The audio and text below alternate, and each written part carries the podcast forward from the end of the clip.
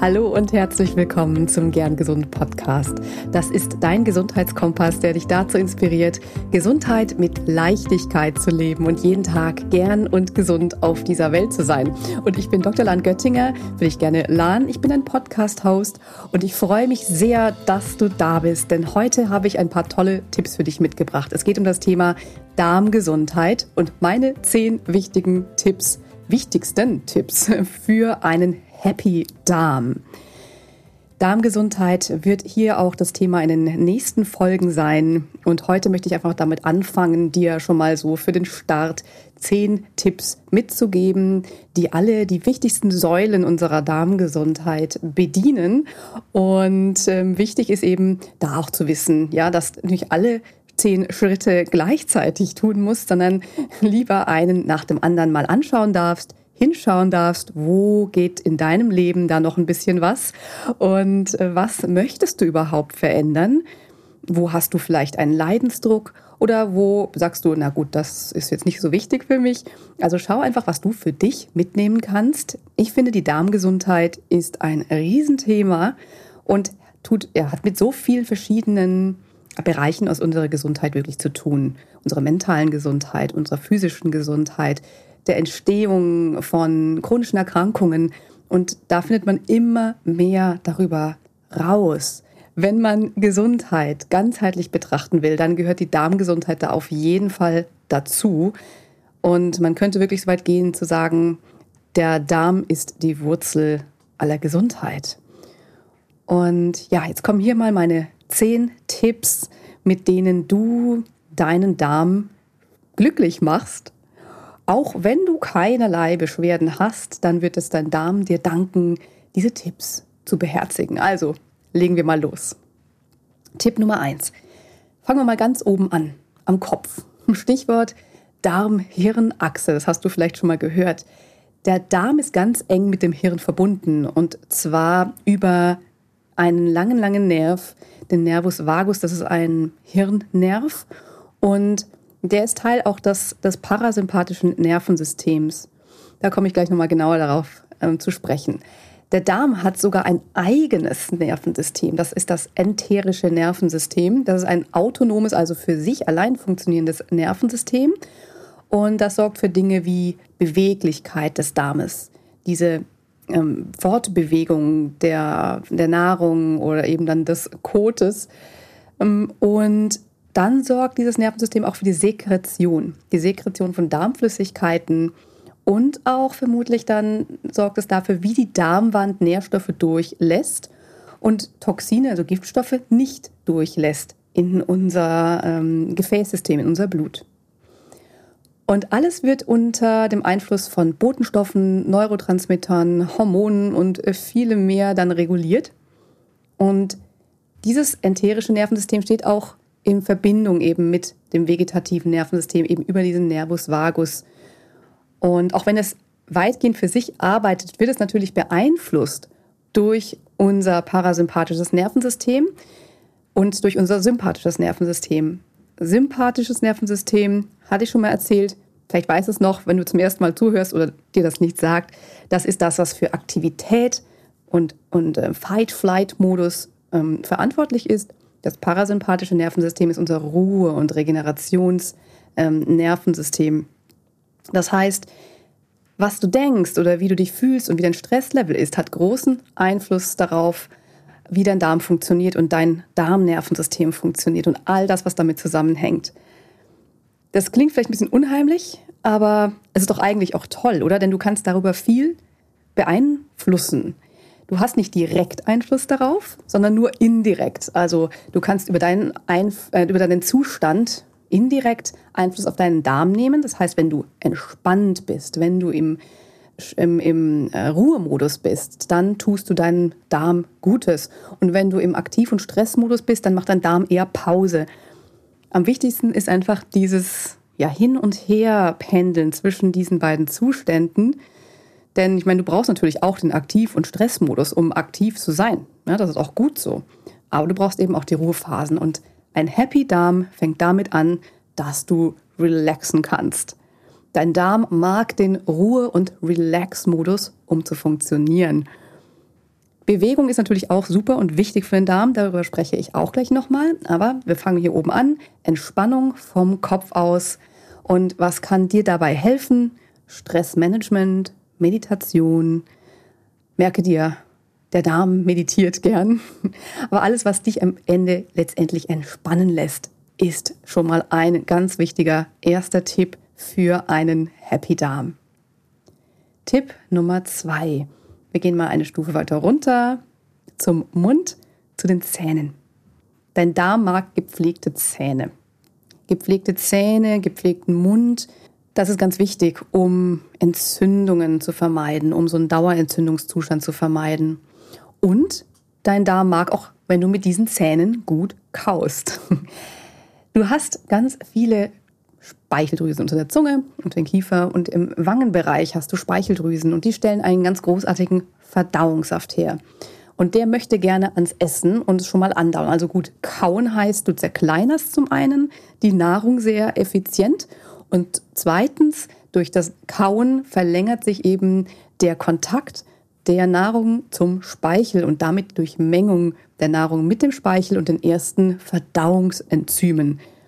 Also am ehesten machst du dadurch wirklich deinem Darm eine Freude, wenn du gut kaust, das Ganze gut vermengst, das Ganze schon mal angedaut wird und du nimmst damit deinem Darm, deinem Magen schon mal Arbeit ab. Das ist wie am Fließband, wenn einer am Anfang der Kette schlampt und schlurft, dann haben die anderen mehr zu tun und müssen das ausbaden. Also da gut kauen, auch wenn es langweilig klingt. Das hat die Oma schon immer gesagt oder der Opa. Aber da ist wirklich was dran. Und du bereitest auch deinen Magen vor, der eben dadurch schon mal anfängt, ausreichend Salzsäure zu produzieren. Und da kommen wir auch gleich noch hin an diese Stelle. Also, zweiter Tipp. Nehme dir Zeit zum Essen, Zeit zum Kauen und pflege deine Zähne. Dann der dritte Tipp was isst du? Ja, was schluckst du da? Was kaust du da eigentlich? Darüber kann man im Prinzip nochmal eine ganz eigene, komplette Folge machen. Ich möchte da auch jetzt gar nicht in die Tiefe gehen, aber die Ernährung spielt eine riesengroße Rolle für die Darmgesundheit natürlich. Es ist auch sehr individuell. Gerade wenn du Darmbeschwerden hast, dann ist es eben so, dass, ja, dass du zumindest am Anfang, wenn du diese Darmbeschwerden loswerden möchtest, mit der Ernährung natürlich viele, viele Stellschrauben hast.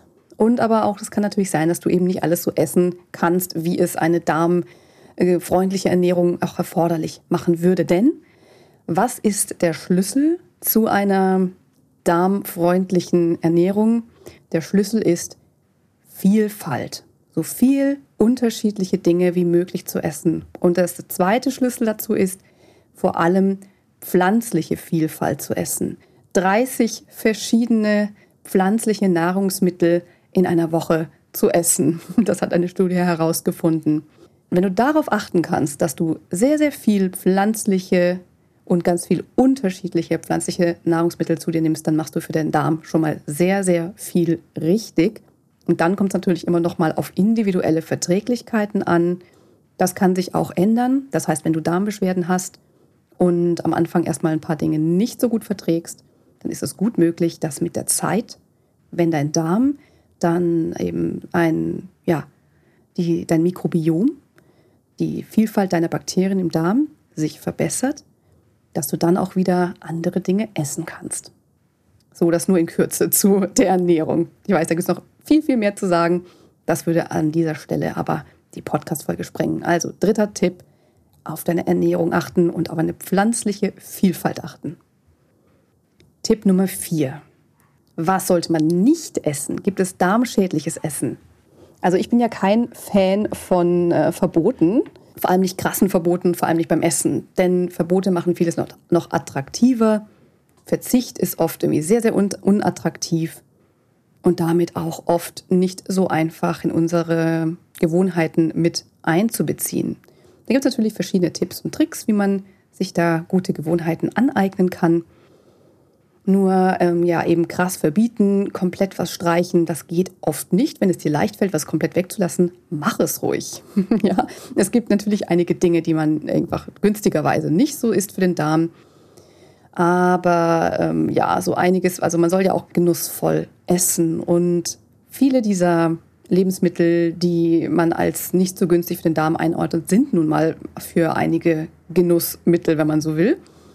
Und diesen Genuss kann man natürlich in Frage stellen und nach und nach sich dann das Verlangen abgewöhnen. Das geht schon. Nur ohne Verbote und nicht sofort alles auf einmal, wenn es dir schwerfällt. Welche Lebensmittel gehören jetzt nun dazu? Das sind zum einen hochverarbeitete Lebensmittel. Dann sind das eben Lebensmittel oder wenn du oft und viel Weißmehl, Zucker und schlechte Fette isst. Das ist Alkohol. Dann ist das auch noch sehr einseitiges Essen, auch wenn es eben nur gesundes Essen ist. Aber wenn es sehr einseitig ist und eben keine Vielfalt hat, ist das auf die Dauer auch nicht gut für den Darm. Und rotes Fleisch in größeren Mengen, vor allem wenn es verarbeitet ist, zum Beispiel so Bacon, Würste und so weiter, wenn dann auch noch Nitrat, Nitrit drin ist. In einer aktuellen Studie dazu konnte gezeigt werden, dass je höher der Konsum von rotem Fleisch war, dass das Risiko für Herz-Kreislauf-Erkrankungen stieg. Das gab es öfter mal solche Studien. Jetzt aktuell ist auch ein bisschen klarer geworden, warum. Denn durch einen erhöhten Konsum von rotem Fleisch werden bestimmte Bakterien im Darm vermehrt angefüttert, die ungünstige Stoffe bilden für unser Herz-Kreislauf-System. Das sind wie so Giftstoffe, wenn man so will, die dann einfach vermehrt vorhanden sind und dann letztendlich unsere Gefäßgesundheit beeinträchtigen. Auch ein Zusammenhang mit Darmkrebsrisiko wird hier vermutet. Das Ganze ist mengenabhängig. Das heißt, wenn du gerne Fleisch isst, dann gebe ich dir den Tipp, verarbeitetes Fleisch nahezu komplett zu verbannen und auf hochwertiges Fleisch zu setzen.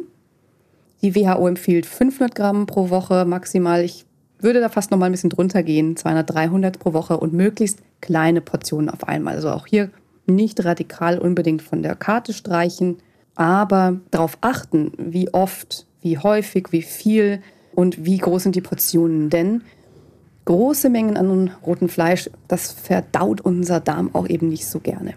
Sogenanntes helles Fleisch ist oft weniger problematisch, auch Fisch, aber hier ist natürlich auch zu beachten, dass es eben Antibiotika und Schadstoff belastet sein kann. Ich möchte dieses Thema nicht komplett hier jetzt aufmachen, das Kapitel zu Fleisch. Dazu erzähle ich gerne an anderer Stelle mal mehr. Nur diese Tipps sind schon mal gut zu beachten, wenn es um einen Happy Darm geht. Es gibt einfach Nahrungsmittel, die mengenabhängig einfach dem Darm zusetzen. Ja, das heißt, bei denen einfach so wenig wie möglich und wenn du verzichten kannst, wunderbar. Aber wenn es dir schwer fällt, lass sie auf deiner Speisekarte und sei bewusst, wie oft nimmst du das zu dir und mache es zu deiner Gewohnheit, das immer weniger zu essen. Tipp Nummer 5. Jetzt gehen wir jetzt mal zum Magen. Was kommt in unseren Magen rein? Und da möchte ich einmal zur Salzsäure was sagen und zu Säureblockern. Säureblocker sind ein Medikament, sind Medikamente. Das habe ich selber auch schon mal eine ganze Weile genommen, als ich so viel Magenbeschwerden hatte. Und ich habe es auch schon vielen verschrieben. Das können sehr hilfreiche Medikamente sein, aber eben nur kurzzeitig. Säureblocker verringern die Säureproduktion der Magenschleimhautzellen. Die heißen auch Protonenpumpenblocker. Die Protonenpumpe sorgt dafür, dass ein Proton aus der Zelle in den Magen gelangt und mit Chlorid zusammen Salzsäure bildet. Und wenn man diesen Mechanismus hemmt, dann wird weniger Salzsäure gebildet. Und was bedeutet das? Das heißt, das Milieu im Magen wird weniger sauer. Das ist aber so nicht vorgesehen. Das ist ja von der Natur so eingerichtet, dass wir einen, ein saures Milieu im Magen ha haben. Denn es hat mehrere Aufgaben. Krankheitserreger abzutöten, Proteine aufzuspalten und anzudauen, zu verdauen und bestimmte Vitamine und Elemente brauchen auch ein saures Milieu, um resorbiert zu werden, wie zum Beispiel Vitamin B12, Calcium und Eisen. Nur um mal ein paar Funktionen davon zu nennen. Und wenn der Magen dann weniger sauer ist, dann sind alle diese Funktionen natürlich eingeschränkt. Das passiert jetzt nicht sofort nach ein, zwei Wochen, dass es dann ähm, schlimme Effekte hat, aber eine monatelange Therapie sollte unbedingt überdacht werden und wenn nötig auch Blutuntersuchungen und entsprechende Supplementierung der Mikronährstoffe sollten auf jeden Fall durchgeführt werden, wenn eine längerfristige Therapie mit diesen Protonenpumpen, Hämmern, Säureblockern erforderlich ist. Es gibt noch andere Säureblocker, die funktionieren etwas anders. Die können auch entsprechend einen negativen Effekt haben, aber der ist nicht ganz so heftig ausgeprägt wie bei den Protonenpumpenhämmern. Also grundsätzlich, dein Magen darf sauer sein. Ähm, wenn du was ähm, gegen Säure einnimmst aus Gründen von zum Beispiel einer Refluxerkrankung, dann bespreche das bitte mit den Medizinern deines Vertrauens, schau auf diese Blutwerte und überlege, ob es langfristig vielleicht auch andere Lösungen geben kann. Denn auch nicht so selten kann auch eine gestörte Darmflora diese Beschwerden mit bedingen. Deswegen ist der Anfang dieser Beschwerden eher im Darm zu suchen. Und wenn man dann damit noch darmschädlich therapiert, dann kann das nach hinten losgehen. Kommen wir mal zu Tipp 6, zu Bewegung. Bewegung, ja, unser Darm mag Bewegung, unsere Verdauung mag Bewegung. Dabei ist eben wichtig, dass es möglichst moderate Bewegung und regelmäßige Bewegung ist. Also spazieren gehen, Stretching, Yoga, lockeres Laufen. Sport an sich ist super für den Darm, wirkt sich positiv aus, denn wir halten unseren Körper in Schwung, wir, wir regen unseren Lymphfluss an, unsere Knochengesundheit wird gestärkt, unser Herz-Kreislauf-System wird fit gehalten und Bewegung scheint sich auch direkt auf unsere Darmflora auszuwirken. Also bestimmte Bakterien, zum Beispiel Akkermansia municipilia, municipila, so, floriert bei regelmäßiger Bewegung. Dabei ist aber wichtig, konstante Überlastung und Überanstrengung und auch Leistungssport können eher einen gegenteiligen Effekt haben, weil dadurch unser Immunsystem kurzfristig beeinträchtigt sein kann. Also daher, Anstrengung darf und muss sein. Du darfst auch schwitzen, das Schnaufen und auch Muskelkater haben. Nur sind natürlich die Regenerationsphasen dazwischen wichtig. Und insgesamt sollte es kein exzessiver Sport sein, um dir wirklich was Gutes zu tun. Als Leistungssportler da eben auch ein bisschen einen Blick darauf haben. Und für alle Nicht-Leistungssportler oder gar Couch Potatoes immer wieder bewegen und den Darm in Schwung halten. Also Tipp 6 ist in Bewegung bleiben. Tipp Nummer 7, da geht es jetzt um Flüssigkeiten, Trinken und Alkohol, also alles, was wir an flüssiger Form zu uns nehmen. Das ist eine alte Leier, das weiß ich immer mit diesem Trinken, Trinken, Trinken. Aber ausreichend Flüssigkeit ist einfach wirklich die Basis. Mach es zu deiner guten Gewohnheit, ähm, Wasser zu trinken. Also einfach nur Wasser. Einfach stilles Wasser, das du immer und überall dabei hast. Und wenn dir das zu fad ist, dann aromatisiere es und trinke gefiltertes Wasser aus dem Hahn oder wenn du es dir leisten magst, dann hol dir ein schickes abgefülltes Wasser, am besten aus dem Glas, aus der Glasflasche und verwende eine Glas- oder Metallflasche. Trinke auch Tee, trinke meinetwegen Saft, aber wirklich verdünnt. Und wenn es sein muss, dann eben ab und zu mal auch ein Softdrink, aber das gehört eben zu diesen verarbeiteten Lebensmitteln, die deinen Darm eher zusetzen können. Und da macht es auch letztendlich die Menge. Also wenn du es schaffst, den überwiegenden Flüssigkeitskonsum über Wasser zu decken, dann bist du einfach gut unterwegs. Dann macht die eine oder andere Cola jetzt auch nicht so viel aus.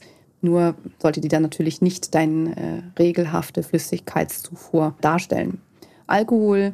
Alkohol ist für den Darm nicht schön. Die Darmflora mag Alkohol nicht. Ab und zu, wie gesagt, ist das auch wieder wahrscheinlich etwas, was man eben vertreten mag, einfach aufgrund des äh, Genusses, wenn das eben für dich auch wichtig ist.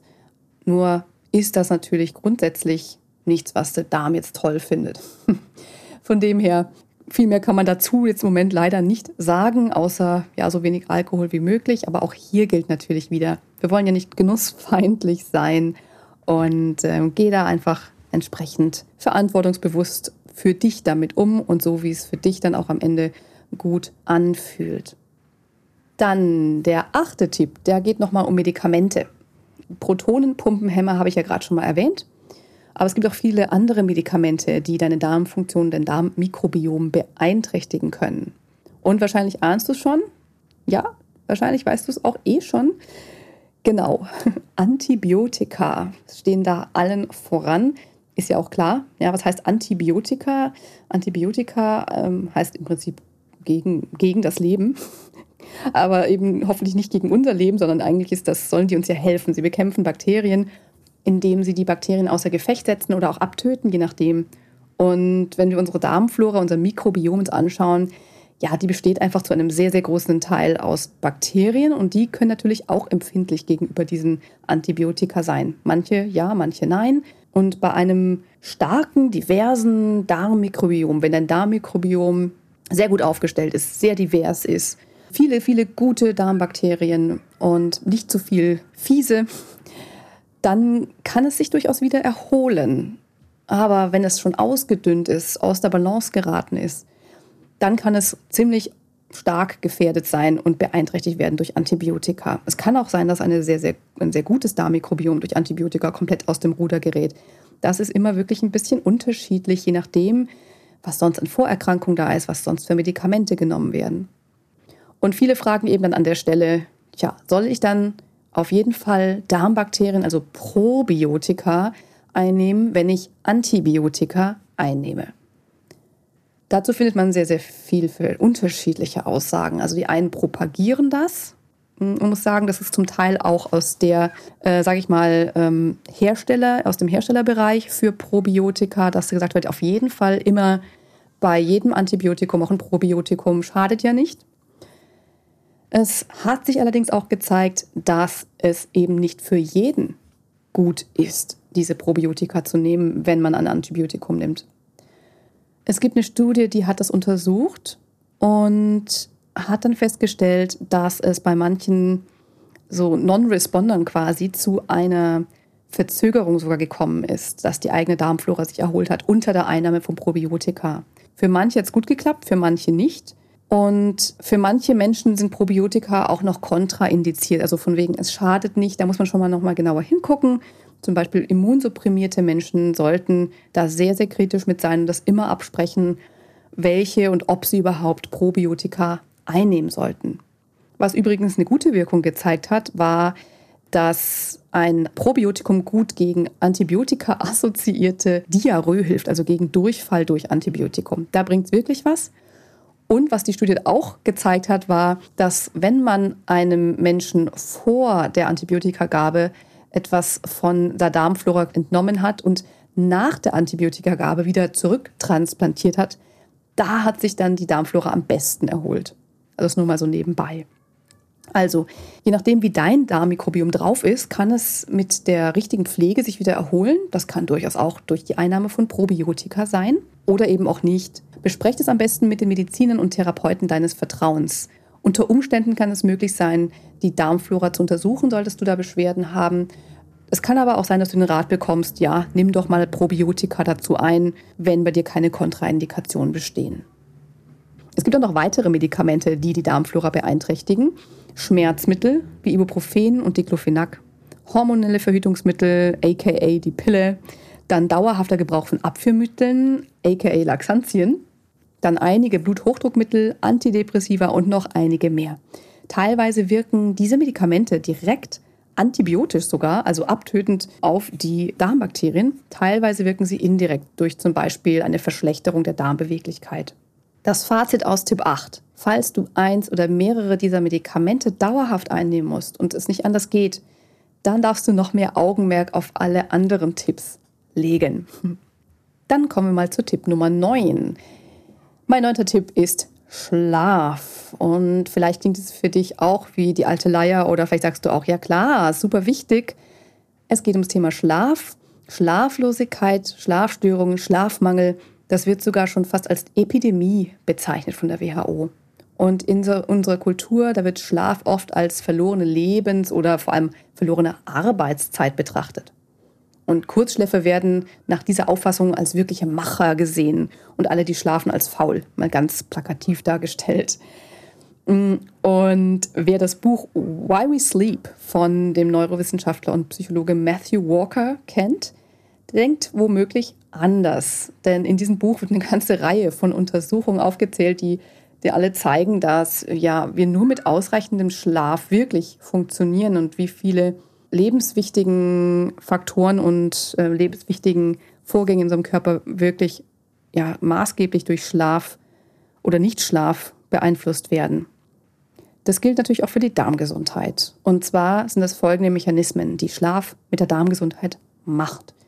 Das eine ist natürlich die Stressreduktion und die Regeneration des Nervensystems, Stichwort parasympathisches Nervensystem, Rest and Relax.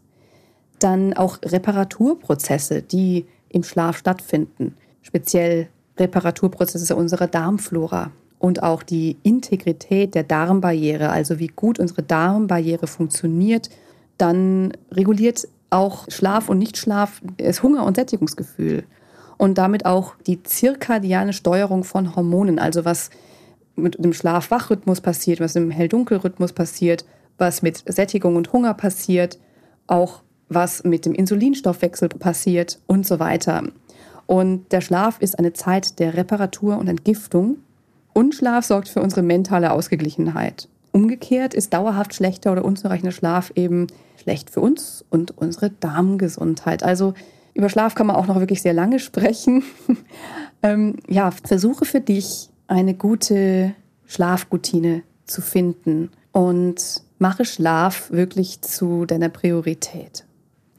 Tipp Nummer 10, take it easy. Also bei all diesen Tipps vergiss nicht, werde nicht ängstlich und verbissen. Du musst nicht alles 100% richtig machen. All diese Studien und Erkenntnisse zu unserer Gesundheit rufen ja bei vielen das Gefühl hervor, dass man alles richtig machen muss und dass es nur noch durch Disziplin und Verzicht geschehen kann und so ein bisschen nach dem Motto, ja, was kann ich überhaupt noch essen? Wo bleibt der Spaß? Und mein Tipp dazu ist, schau mal hin, schau, wo du etwas verändern möchtest und wo du es auch kannst. Und mach nicht bitte alles auf einmal. Habe ich am Anfang ja schon gesagt, Gewohnheitsbildung braucht Zeit. Mach eins nach dem anderen und fang damit an, was für dich am einfachsten erscheint in dieser aktuellen Situation, in der du jetzt bist und was auch am attraktivsten erscheint für dich zu verändern. Und wenn dich das Thema Darmgesundheit interessiert, dann habe ich etwas besonders Spannendes für dich, sofern du diese Folge um das Erscheinungsdatum Ende September 2022 hörst. Im Oktober, Mitte Oktober, veranstalte ich mit dem Partner Medumio einen Online-Kongress zur Darmgesundheit. Es werden über 20 Experten ihr Wissen zur Darmgesundheit teilen und ich habe was für dich vorbereitet. Die Teilnahme ist kostenlos mit der Option, das wirklich großartige Kongresspaket günstig zu erstehen und auch an meinem Webinar im Anschluss teilzunehmen. Den Link dazu findest du in den Show Notes. Lass dir das nicht entgehen. Es wird ein wirklich großartiger Kongress. Ich habe da auch, ja, ich habe den einen oder anderen Interviewpartner aus dem Podcast hier auch dort zu Gast eingeladen und ja, noch viele, viele weitere Experten, Coaches, Ärzte, Therapeuten. Also den Link dazu findest du in den Show Notes und ich freue mich, wenn du da dabei bist für deine Darmgesundheit. Und noch ein kleiner Hinweis, Vergiss nicht, mir deine Fragen zur Darmgesundheit zu stellen, damit ich sie bald im Magazin, in meiner Sprechstunde quasi, beantworten kann. Den Link findest du hier auch nochmal dazu zu Speakpipe, wo du mir ganz unkompliziert deine Sprachnachricht hinterlassen kannst. Gerne sonst auch per E-Mail an info at humanofhealth.com oder wenn du mir auf Instagram folgst, dann auch dort gerne per Personal Message. Ja, nun bedanke ich mich wieder ganz herzlich bei dir. Das war eine knackige Folge mit ja, vielen, vielen Tipps und Tricks für einen Happy Darm. Und ich freue mich, wenn du bei der nächsten Folge wieder dabei bist. Lass mich doch gerne wissen, wie du diese Folge fandest, ob du irgendwas ergänzen möchtest, wie du vielleicht für dich auch in die Umsetzung kommst. Und ich freue mich jederzeit über deine 5-Sterne-Bewertung vom Gern Gesund Podcast. Lieben, lieben Dank, dass du da warst. Ich wünsche dir eine wundervolle Zeit bis zur nächsten Folge und bleib bis dahin gern gesund. Deine Lahn.